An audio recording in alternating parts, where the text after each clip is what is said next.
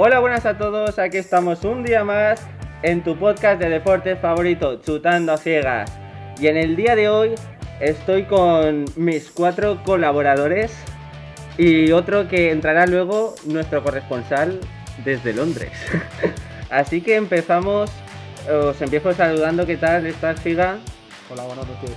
Hola, Pablo. Buenas noches. Mafku ¿Cómo estamos, Marco?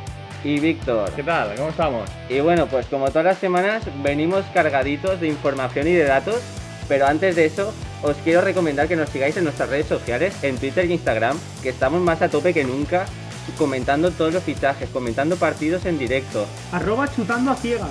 Igual que nuestro Spotify, nuestro iBooks y nuestro TuneIn. No nos da la vida ya para comentar más cosas. Si quieres estar al tanto de todo, síguenos. Y bueno, empezamos ya con el fútbol. Hoy vamos a empezar por, por los partidos de, de Primera División Española que han habido. Y bueno, el primero ha sido el Villarreal 2, Eibar 1. Sí, bueno, eh, jugado en Villarreal, eh, marcó Paco Alcácer y Gerard Moreno. eh, a destacar en ese partido, Gerard Moreno, muy buen partido. Luego Partidazo. el, el Getafe 1, Osasuna 0. Sí, marcó Jaime Mata para el Getafe. Y bueno, el tercer partido por orden ha sido el Celta 2, Valencia 1. Aquí hay de qué hablar. Un partido donde hay bastantes cositas de las que tratar. Para empezar, el Empezamos, juego- si, el juego si de quieres, Valencia. com- comentamos las, las alineaciones respecto a la semana pasada. El único cambio que fue fue Mangala por Diacabí. Cierto. El resto del 11 fue igual. Que yo sinceramente el cambio lo firmo. Porque, a ver, tampoco es que Diacabí sea una locura, pero vamos, mejor que Mangala el tullido. Sí, sí. Y de todas formas yo esperaba que fuese Guillamón. Pero bueno. Yo también no lo, no lo entiendo Me no gustaría, me gustaría saber qué problema hay con Guillamón. De verdad. No, no, no lo Ya acabo se de ve ver. que en- como en pretemporada no ha podido contar mucho con él y tal, no se acaba de fiar. Sí, o- porque Diacabí para mí no está para ser titular en el Valencia, Efectivamente. ni en el Levante. Y, y el partido demostró, ahora analizamos el partido, el partido demostró que el Valencia sigue necesitando fichajes urgentemente. Sí, porque fue un juego muy pésimo. El Valencia mu- muy pesado, muy denso, no podía combinar bien. No había creatividad. Faltaba un parejo, fíjate Sí. la casualidad, que faltaba un parejo en de del campo eh, moviendo los hilos. y Volvió a, final- volvió a jugar Esquerdo, pero Esquerdo... No, no, Esquerdo. Es que le tiene, ve- Esquerdo tiene, tiene detrás que tiene, tiene que suplir a Parejo y no es que no le hace ni sombra. Se le ve muy verde. Se le ve bastante Muy verde, la muy verde. Errores. Errores que en el primer partido costaron algún gol incluso. Y en este la falta que Sí, ya, ya- la falta que no es falta. Claro, exacto. Pero aunque quieras que no, costó un gol. que Si no queréis, falta, pero- eh, empezamos comentando el primer gol de Yago Aspas. Sí. Un gol que. A ver, así a simple vista parece que está en línea, pero luego tiras, tiraron las líneas de- del bar, pero no en el bar porque el bar no funcionaba bien. que no las enseñaron por televisión Exacto. hasta hoy. Y en el Villarreal Eibar hubo una jugada muy polémica igualita en el gol de Paco Alcácer, en el que hubo un fuera de juego que resulta que no era y las líneas que trazaron luego sí que las enseñaron. Pues lo mismo que sucedió en Villarreal, sucede en Vigo.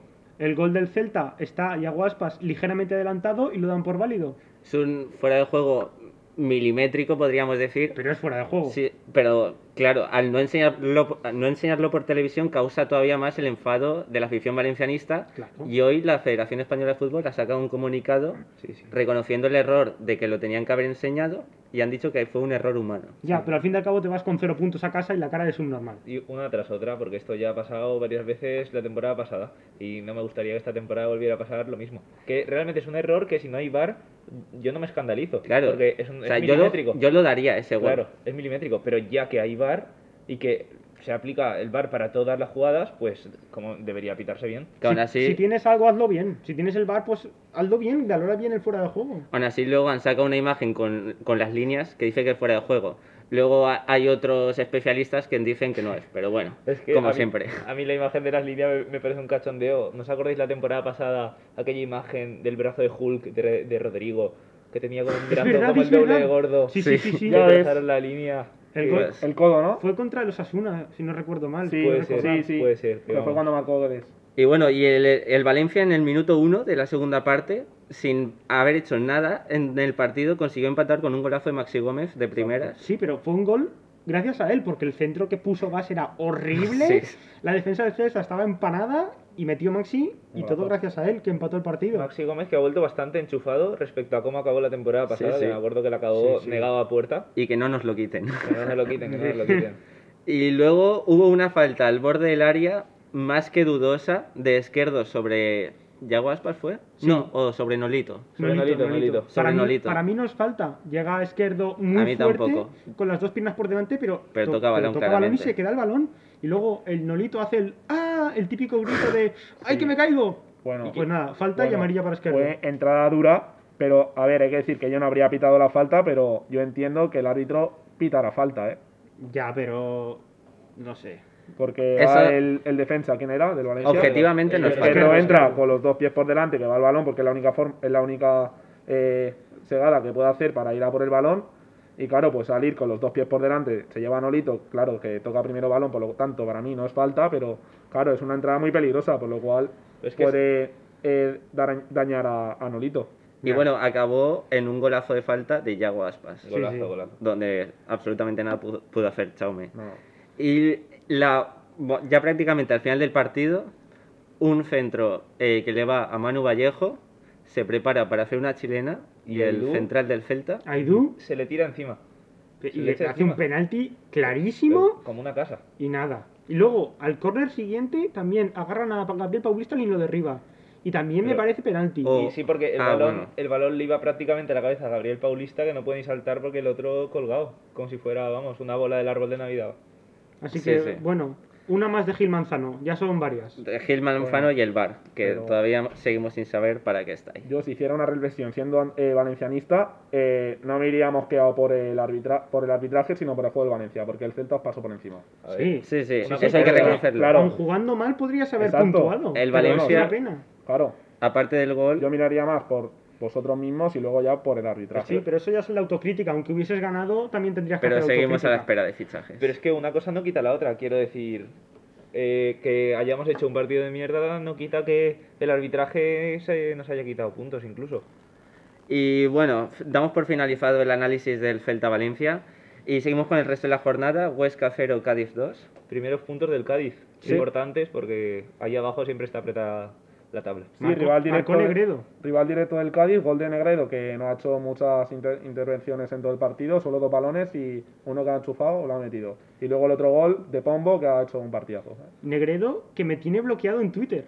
A mí, por su etapa en, Vale- en Valencia, que bueno, pues palabras buenas no le dije. Te pusiste, Era de, de bloqueo fácil, ¿no? Sí, me puse crítico con él. te pusiste nervioso algún partido eso, ¿no? Y el que tiene la, tiene la piel muy fina. pues Negredo siempre en tu equipo. Bloqueíto. Acordaste de su madre. Me, acor- me acordé de las hamburguesas. Se acordó de su familia. Y bueno, luego el Granada 2 a la vez 1. Ahí Mm, Bueno, eh, Pues un partido sin más. poco nada que comentar. bueno, el Granada 6 de 6, Sí, poca broma. Gol de soldado, ¿no? Sí, gol de soldado y el otro. mm, alguien lo habrá metido. Darwin Machís. Darwin Machis, exacto. Nuestro corresponsal informa que gol de Darwin, de Darwin Machís. y bueno, y luego el, el penúltimo partido ha sido el Betis 2, Valladolid 0. Ojo con el Betis. Sí. Gol de Fekir. Gol de Fekir de penalti y de William Carballo. Ahí Ojo estamos. con el Betis, que es otro de los equipos que lleva 6 de 6. Que de lo que era la temporada pasada, 6 de Sí. 6 no está mal. Que Luego lleva- se desinflará, ya verás. Bueno, portería cero del Betis. Sí. Y el último partido que se acaba de jugar, el Real Sociedad Real Madrid, que ha acabado con empate a cero. Un Un, poco un partido de esos que, que te arrepientes de verlo. Que no va a pasar a la historia. No saca a Mayoral y saca a Marvin. He perdido dos horas de mi vida. A Marvin, antes que a Mayoral y que a Jovic, que me Antes parece que más Mayoral. preocupante que yo que saque a Marvin antes que Jovic que que Mayoral, porque Mayoral quieras que no, es un Bueno, canterano. Pero un canterano. Jovic, un jugador en el que te has gastado, ¿cuánto se gastó? ¿50 millones casi? 45, creo 45. Un canterano que estaba a punto de irse al Valencia. Y ser el 9 del Valencia. Borja Mayoral. Y bueno, con esto, si os parece bien, damos por finalizada el repaso a la Liga Española y ahora conecta- conectamos, como he dicho antes, con, con nuestro corresponsal en Londres, Gonzalo, que nos trae el análisis de la jornada en la Liga Inglesa. Hola a todos desde la capital inglesa. Buenas, ¿Se me Gonzalo. Se te oye perfectamente. Vale. Bueno, pues si queréis empiezo ya con el análisis. La jornada del sábado comenzó con un partidazo en Liverpool, Everton 5, West Brom 2. James deslumbró, metió gol y Calvin Lewin hizo un hat-trick. Luego tuvimos el Leeds 4, Fulham 3, donde el Fulham consigue su primera victoria este año, o sea, donde el Leeds, perdona, consigue su primera victoria este año, pero lleva 7 goles a favor y 7 en contra. Bielsa ataca muy bien, pero debe reestructurar la defensa. El United pinchó en casa contra el Crystal Palace. El Arsenal, por su parte, hizo lo suyo en casa y le ganó 2-1 al West Ham. Goles de Lacazette y de Enquetía en el minuto 89. Esta mañana hemos empezado con el Southampton 2, Tottenham 5. El equipo de Mourinho se redimió de la jornada pasada y golea al Southampton con 4 goles de Son y 4 asistencias y un gol de Harry Kane. El Brighton gana 0-3 con solvencia en casa de Newcastle. Esta tarde hemos tenido el partidazo de la jornada, Chelsea 0, Liverpool 2, con dos goles de Mané y un error grave de Kepa. Thiago debutó y hizo un partido impresionante. En una parte dio más pases que todo el Chelsea junto. Y esta noche hemos acabado con la jornada de domingo con el Leicester 4, Barley 2. Partido muy igualado que no refleja el resultado, pero que el Leicester también hace lo propio y golea al Barley. Y Pablo, ¿querías comentar? Nada, darle las gracias a Gonzalo por la por la, repasar la actualidad deportiva. Y si quieres, Gonzalo, quédate ahora que vamos a repasar tres fichajes importantes que han habido esta semana. El primero ha sido Thiago Alcántara por el Liverpool. Sí. ¿Puedo decir lo que me parece? Sí, sí. Vale, eh, bueno, Klopp lo que quería era evolucionar al equipo y con Thiago es lo que consigue. Porque al final Thiago es muy diferente a los perfiles de Henderson y Wijnaldum interiores, que son con más llegada, más correcalle. Thiago lo que hace es pausar el partido, y hoy lo ha hecho. Hoy ha empezado de pivote, ha salido por Henderson y le ha dado calma, ha llevado toda la batuta del Liverpool y ya lo he dicho antes, ha dado más pases que, que todo el Chelsea junto en todo el partido. Mm, Creo que es un jugador que va a aportar muchísimo y que va a evolucionar el juego de Klopp. Que escucha, Y- Tiago ha provocado el penalti, ¿no? Ah, pero sí, le ha hecho el penalti a Werner. En una entrada llega tarde, Werner desde la izquierda, desde donde parte él, entra en el área y Thiago ha metido un poco la pierna y se ha caído Werner. ¿Y cuál es el precio del fichaje?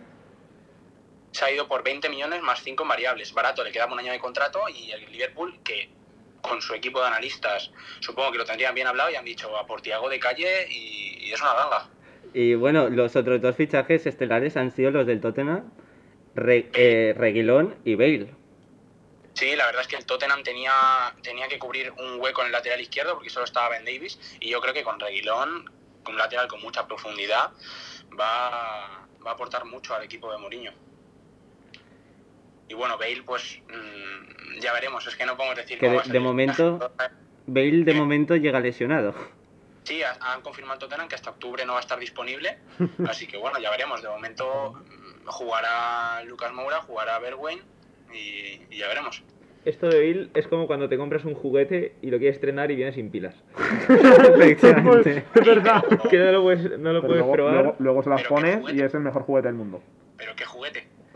Pues un Así juguete, es, Gonzalo. pero de momento es un juguete roto. Y ya veremos si lo arreglan con el tiempo. Así Bueno, que... Espera, espera. Voy a destacar el fichaje de Diego Jota, que llega por 43 millones de euros al Liverpool, que también era una pieza que le faltaba a Klopp, porque no tenía recambio ni para Salah, ni para Mané, ni para Firmino. Y Diego Jota puede jugar en las tres posiciones. Y encima no baja el nivel. Entonces, creo que es un fichajazo por parte de Liverpool. Y bueno, hasta aquí toda la actualidad de la Premier League que nos la ha contado de primera mano nuestro corresponsal, nuestro corresponsal en Londres, Gonzalo. La verdad es que has hecho un trabajo fantástico y nos veremos pronto. Muchas gracias por tu trabajo. Gracias por invitarme. Vale. Un saludo. Un saludo, Gonzalo. Y con esto damos ya paso. ¿A qué damos paso, Víctor? Pues Cuéntame. ahora mismo nos metemos en el mundo de la NBA, que está, Está- más calentito que nunca. Ahí está. They do have a timeout. Decide not to use it. Curry, way downtown. Bang! Bang! Oh, what a shot from Curry! Para iniciar este análisis en el mundo de la NBA, empezamos por el Game 7 que dio lugar entre los Clippers y los Nuggets. Recordamos que los Clippers iban 3-1 a su favor, pero los Nuggets ya llevaban una remontada de 3-1 en la anterior ronda, por lo que podrían eh, resolverlo de la misma manera. Cosa que al final pasó, con una tremenda actuación por parte de Murray, 40 puntos, y su compañero Jokic, 16 puntos, y una tremenda, pésima actuación por parte de la gran estrella que se suponía que iba a ser Kawhi Leonard y su compañero Paul George. Ambos promediando un 27% de tiros. Que si no me equivoco mal, hicieron en el séptimo partido entre los dos, dos de 18 en Uy. tiros o algo así. O sea, un desastre Horrible, absoluto. horrible. Entre los dos no sumaron más de 30 puntos, cosa que un All-Star debería promediar en cada partido que disputa. Y bueno, pues dieron la sorpresa Denver y se metió en la final de la, de la conferencia oeste contra Los Ángeles Lakers que estaban esperando rival al, elim- al eliminar a Houston Rockets. Exactamente. Jugaron su primer partido anteayer y eh, el marcador cayó en el lado de los angelinos, poniendo en el marcador 126 a 114. Increíble actuación de Anthony Davis. Con 37 puntos. Que es un, es un resultado que no refleja lo visto. O sea, porque es un resultado que está a 12 puntos por encima de los Lakers. Pero es que fue un baño tremendo. Hubo un punto que los Lakers están más 24 sobre Nuggets. Sí, sí, verdad es Exactamente. que- Yo Luego- destaco la actuación de Rayon Rondo. Sí. Increíble pasador. Sobresaliente. Es un jugador All-Star All-Time. eh, no se veía desde hace dos años su increíble, sus increíbles pases, pero ahí está. Es noveno en asistencias de la historia, Sí. recalco. Y a mí me gusta mucho Caruso, cómo juega, la potencia que le mete. Y no tengo que, no tengo que destacar a LeBron porque para mí, para mi gusto, 15 puntos se le quedaron muy cortos. Pues bueno, tendrá la oportunidad de resarcirse esta noche que se juega el segundo partido. Podríamos decir que jugaba con excusa. Ya sabemos por qué. Sí. Ahora comentaremos el porqué. Y bueno, si queréis pasamos a la otra parte del cuadro, donde se enfrentaban en la, en la conferencia este Boston Celtics contra Miami Heat. Y vamos comentando los tres partidos que ya han jugado. El primero eh, ganó Miami en la prórroga por 114-117, donde fue clave un tapón que ha dado la vuelta al mundo de Bambama de Bayo, Chapelas a de Bayo. Un tapón sobresaliente cuando quedaban 5 segundos de reloj. Un tapón a Jason Tatum que entró con todo Sí, sí.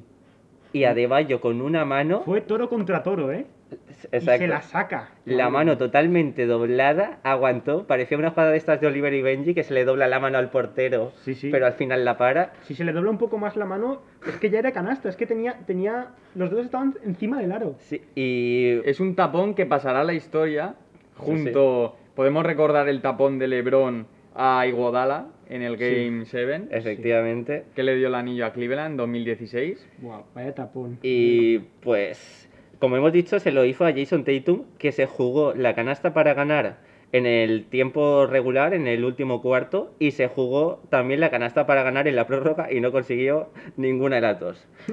En Y- ese partido eh, destacamos por encima de todo la actuación de eh, Dragic, jugador que no, so- no destaca en los hits, es un jugador que está en el quinteto inicial, pero no hace buenas hace buenas estadísticas, pero no destaca. Juega para el equipo. Sí, y esa noche fue increíble para él con 29 puntos.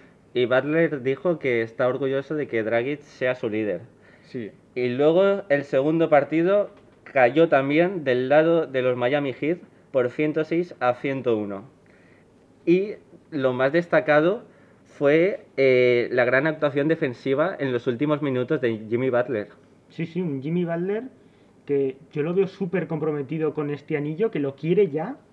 Sería su primer anillo y sería una- un modo de reivindicarse para ponerse encima de la mesa. Y un equipo normalito, que nadie contaba con ellos, quedaron Ujú. quintos de su Quintos, conferencia. efectivamente. Sí. Es que nadie contaba con ellos. Todo el mundo pensaba que, que Milwaukee iba a llegar a la final de la NBA, pero fíjate, están ahora peleando entre Boston y Miami. Sí. Y Miami va ganando. Y junto a Denver están siendo la gran revelación de estos playoffs. Butler, que no lidera en, en puntos en su equipo, pero sí que es verdad que en los últimos cuartos se hace muy grande, juega mucho para el equipo y se nota muchísimo su actuación.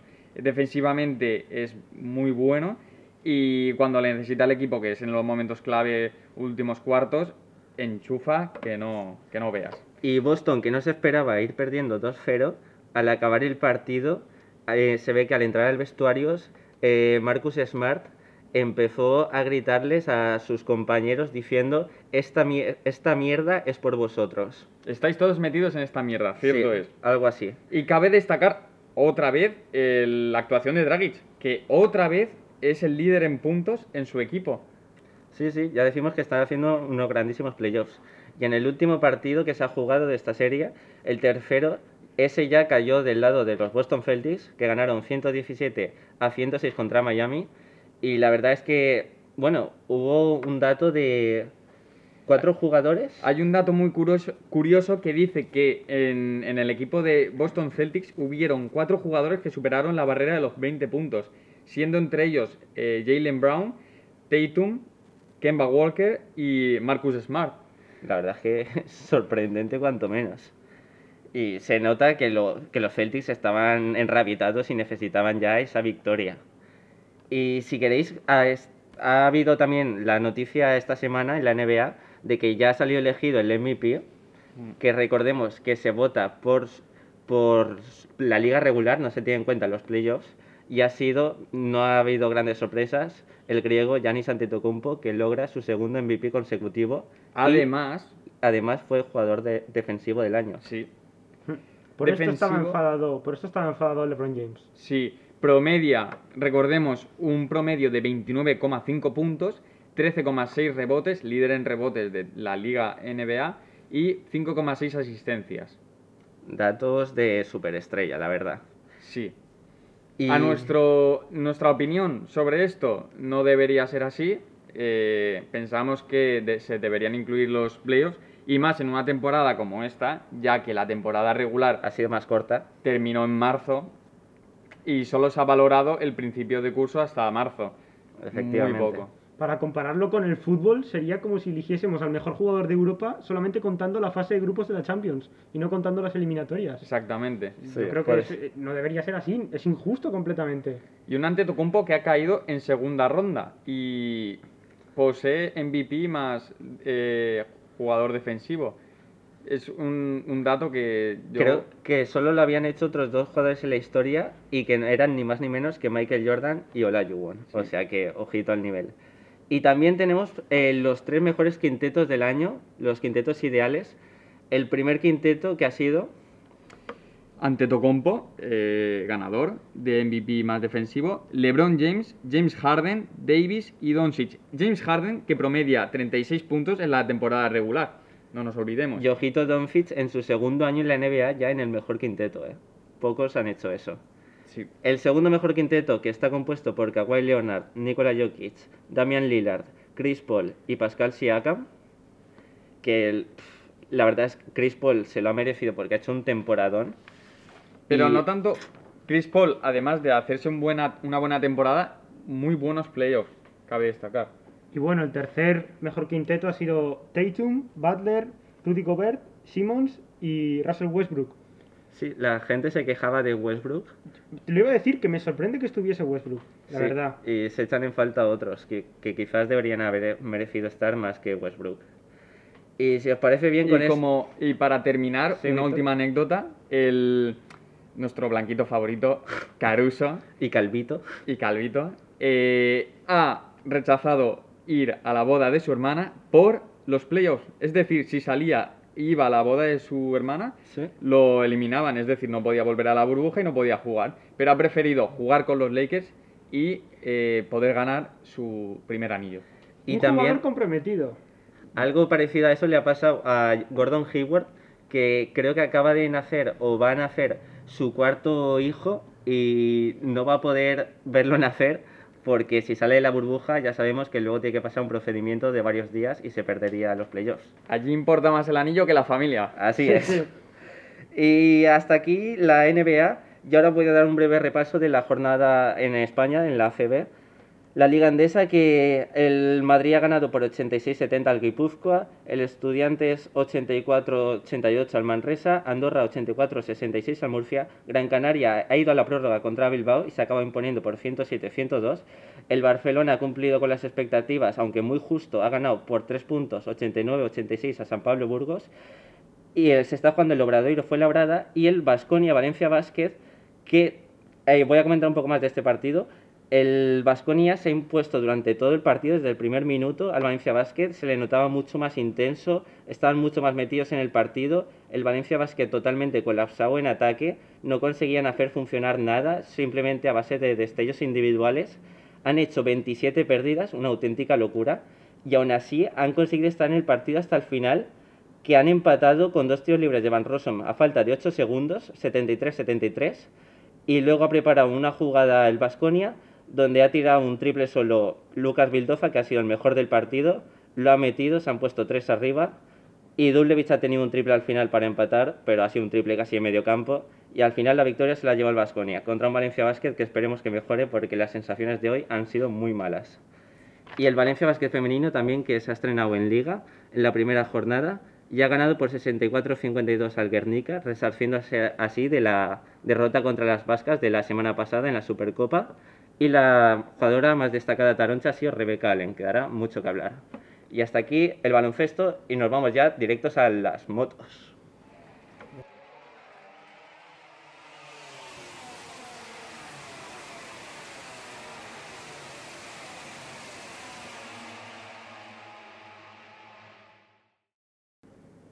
En cuanto al motociclismo que se ha disputado este fin de semana el Gran Premio de San Marino, vamos a informar principalmente de los podios en las categorías más pequeñas, apuntando algún pequeño detalle sobre las carreras. En primer lugar, en Moto 3 ha quedado primero Fenati, segundo Vietti y tercero Ogura. En el Mundial, el Mundial queda tal que así, primero Arenas, Albert Arenas, segundo Ogura, el primero separados por muy poca distancia, vaya, el primero tiene 119 puntos y el segundo 117, o sea que puede pasar cualquier cosa de aquí al final, pero vamos. En Moto 2 el podio ha quedado tal que primero Bastianini, segundo Bececchi y tercero Sam Lowe's. Y el mundial queda primero Luca Marini con 125 puntos y segundo Bastianini. Y bueno. Una curiosidad de Luca Marini, que es el hermanastro de Valentino Rossi. Sí. Y la, la carrera de Moto 2, como decíamos, ha acabado, como ha dicho Pablo, el podio, pero ha- se ha interrumpido a mitad por bandera roja, por, por lluvia, vamos. Y el mejor español ha sido Jorge Navarro, que ha acabado séptimo. Y en la categoría reina de MotoGP, eh, ha sido una carrera donde salía primero Viñales, pero enseguida se ha puesto, lo ha adelantado y se ha puesto primero el italiano Pecco Bagnaia, que ha ido dominando toda la carrera desde el principio hasta que ha llegado la séptima, cuando quedaban siete vueltas para el final, que se ha ido al suelo, cuando le sacaba tres o cuatro segundos al segundo, que era Viñales. Viñales lo ha aprovechado para ponerse primero y Joan Mir, que salía un décimo, pero tenía muy buen ritmo, ha ido remontando desde atrás y al final ha llegado el grupo de Paul Espargaro y Cuartararo. Los ha adelantado y se ha puesto segundo. Y al final, eh, Paul Espargaró eh, ha sido sobrepasado por Cuartararo. Cuartararo ha quedado tercero, pero lo han sancionado por irse demasiadas veces fuera de la pista por tocar el verde y le han puesto tres segundos de penalización. Por lo que al final el podio ha sido español, primero Viñales, segundo Mir y tercero Paul Espargaró. Un triplete español y el mundial queda más apretado que nunca, uno de los mundiales más igualados que recuerdo de la historia. Primero se pone el líder Dovizioso, 84 puntos. Segundo, Cuartararo, 83. También con 83 el español Viñales. Y con 80, Joan Mir. Yo, si tuviera que eh, apostar eh, por alguien en este mundial, apostaría por Dovicioso, por la experiencia. Que yo creo que es un mundial que nadie se esperaba que fuera a ser así. Es que yo creo que en MotoGP pasa con Marc Márquez lo que pasa en, en la Fórmula 1 con Hamilton. Que ojalá vuelva pronto Marc Márquez porque es un campeón y es un, vamos, el señor piloto, es buenísimo. Cuando, pero, está, cuando pero- está bien no tiene rival. Claro, exacto. Pero sí que es cierto que ahora que no está, sí que se nota un mundial bastante más entretenido porque gana- ganar ha ganado, han ganado este año carreras un montón de pilotos di- distintos, vaya. Efectivamente. Y bueno, apuntar también que Valentino Rossi se ha ido al suelo. Y vamos ya con la Fórmula 1.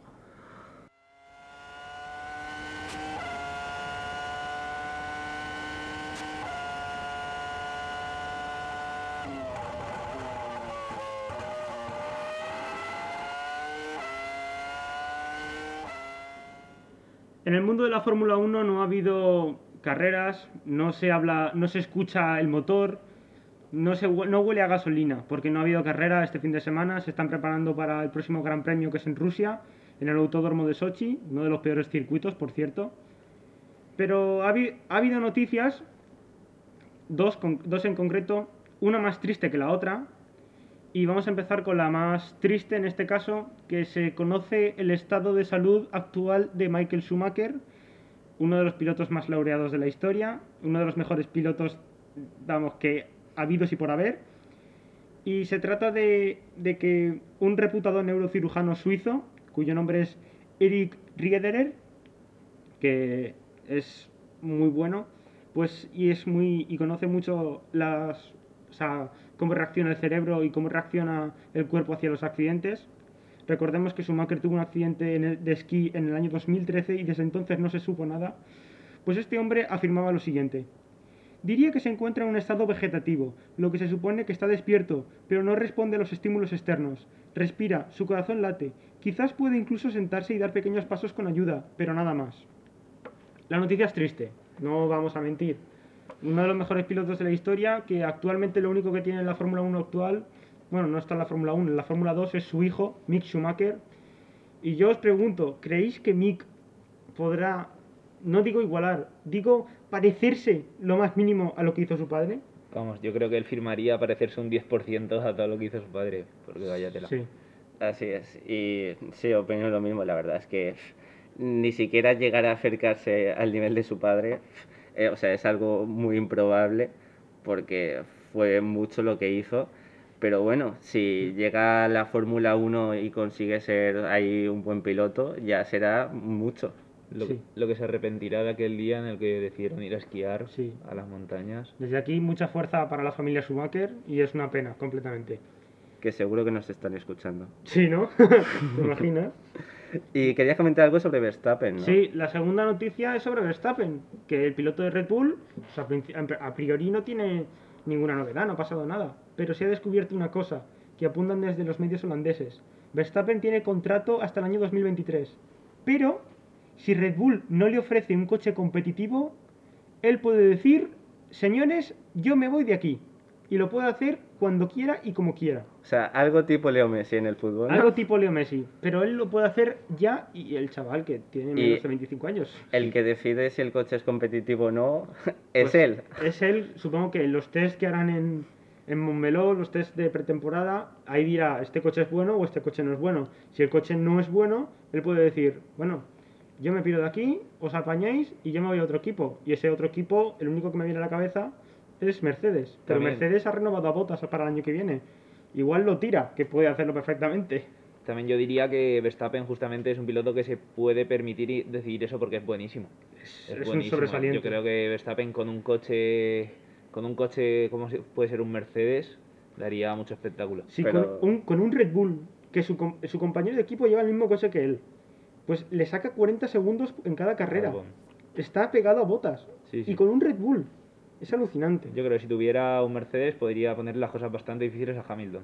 No, y y yo creo que le superaría. Sí, sí, sí. Yo creo que le superaría. Pero como sabemos, los sitios en la Fórmula 1, los asientos, están contados. Y no es tan fácil pasar de un equipo como Red Bull a otro mejor. Solo hay 20 sitios. 10 escuderías. Nada más. Y bueno, aquí finalizamos la Fórmula 1. Y ahora vamos con el tenis.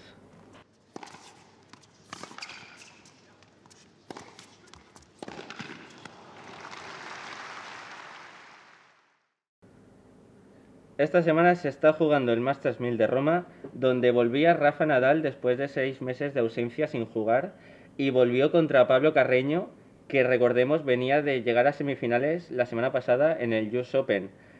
Pero aún así, Rafa Nadal, la verdad es que no tuvo demasiados problemas para, eh, ganar al otro español, Pablo 6-1, Carreño. 6-1, 6-1. Ahí está. Palizote. Sí. Y pa- bueno, eh, pasó a. A ver. Cuartos. Espérate. Pasó, pasó a cuartos. Pasó, pasó a cuartos de final, efectivamente. Contra el argentino Schwarzman. Y ahí ya parece que le tocaron la carita. Sí. Nadal que jugaba en casa. Por lo visto, jugaban en tierra batida, pero eh, palabras suyas, eh, Schwarzman jugó un buen partido, yo no. Y cayó eliminado. Se le vio superado, la verdad es que el argentino le salía prácticamente todo. Y bueno, más que nada, Rafa, su objetivo era prepararse para Roland Garros, que está ya muy cerquita. Y Djokovic, que era el gran favorito del torneo, junto a Rafa Nadal, y cuando ya cayó Rafa, pues se ha quedado como el principal favorito, pues se enfrenta mañana en la final contra el argentino que ya hemos comentado, Schwarzman. El argentino Schwarzman que llega a la final tras una victoria de ni más ni menos 3 horas y 15 minutos contra Sapola- Sapovalov. es muy difícil decir el nombre. Ahí, ahí. Y, y por el lado femenino, eh, la española, bueno, española, sí, hispano-venezolana, Garbiñe Muguruza, que ha llegado a semifinales del torneo, la verdad es ha hecho un muy buen torneo y en semifinales ya no, ya no ha podido superar a la rumana Simona Halep, que es la número 2 del mundo. Y ha sido un partido donde Halep eh, dominó el primer set, luego Muguruza liberó un poco de presión y pudo sobreponerse en el segundo, y en el tercero, cuando ya parecía que la rumana lo tenía hecho 5-1, Garbiñe llegó a ponerse 5-4 y con saque a favor, pero lo perdió y por tanto ganó el partido Simona Halep, que se le vio que estaba más fresca que la española, que por cierto llevaba un vendaje en la pierna. Exactamente, Garbiñe Muguruza que acabó el partido eh, con problemas físicos. Y, sí, y hasta aquí el repaso del tenis de hoy. Ah, y un apunte, en el torneo de, en el- la parte de dobles, ha ganado un español, eh, Marcel Granollers, junto a Ceballos. Bueno, pasamos al ciclismo. Hoy se, ha hoy se ha corrido la última etapa del Tour de Francia, la competición más importante. Sí, y bueno, eh, la verdad es que la gran sorpresa la dio ayer el esloveno Pogacar al después de, de ir Roglic dominando durante gran parte del Tour, siendo el maillot amarillo, el también esloveno, los dos primeros del Tour eslovenos, ojo al dato, el Pogachar consiguió eh, sacarle dos o tres minutos en la contrarreloj y lo dejó a Roglic a 59 segundos. Y en la etapa de hoy, como ya era el sprint y no había opciones de escaparse ni nada, pues ha acabado tal, igual que ayer, vamos. Y segundo de la general ha acabado Richie Port y los españoles Mikel Landa y Enric Mas han sido cuarto y quinto. Y un dato muy interesante de Pogachar es que ha sido el, aparte del maillot amarillo, ha ganado el maillot de la montaña y el maillot de mejor joven, cosa que solo lo había hecho otro ciclista en la historia. O sea que estamos ante un ciclista que en los próximos años puede marcar historia. Va a dar de qué hablar. Y hasta aquí el podcast de hoy, que la verdad es que hemos tenido uf, Muchísima mucha, información. mucha, mucha información. Sobre todo de NBA. Ha habido faena esta semana. Sí, Sí, sí. esta semana la verdad es que ha habido de lo que hablar. Y, Y si no os queréis enterar por sorpresa, seguidnos en nuestras redes porque lo publicamos cada día. Todo al instante. Pasa y lo publicamos. todo al instante. ¿Que quieres saber qué partidos hay hoy? ¿Dónde lo televisan? Ahí lo tienes, tu menú del día. Si encontráis una, una exclusiva que no hayamos dado, vamos, os invitamos al programa aquí. Efectivamente, que seguro que lo gozaréis. Tanto por Instagram como por Twitter. Arroba chutando a ciegas. Y esto es todo. Recordamos que esto lo hemos grabado el domingo por la noche. Vosotros lo podréis escuchar a partir de este lunes. Y bueno, os esperamos en la semana que viene. Adiós. Hasta luego. Hasta luego. Hasta la semana que viene. Adiós.